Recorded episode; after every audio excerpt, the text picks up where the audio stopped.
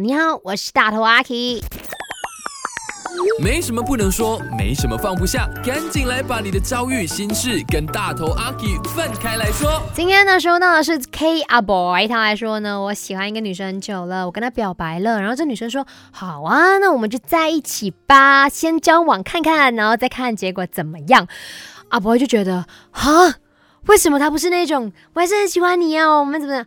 反而是好像有点 不确定性，好像没有很确定的感觉到这个女孩的回应。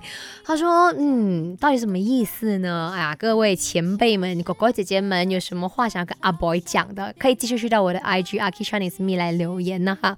那你对于阿 K 来讲啊，如果我真的跟一个人告白，然后他给我说好啊，那我们先交往看看，再看怎么样，其实是很正常的。因为呢，每一段关系也确实是要先交往看看，不是讲哇，我们一来在一起海枯石烂、天崩地绝、山无棱、天地合，才敢与君绝这样子。哎，还珠格格看太多了。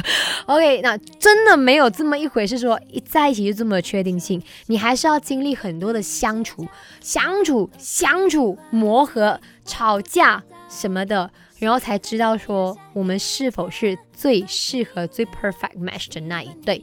所以真的不用想那么多啦，boy，就先拍拖，去热恋一下，去磨合一下，再看怎么样吧。啊幸福哈！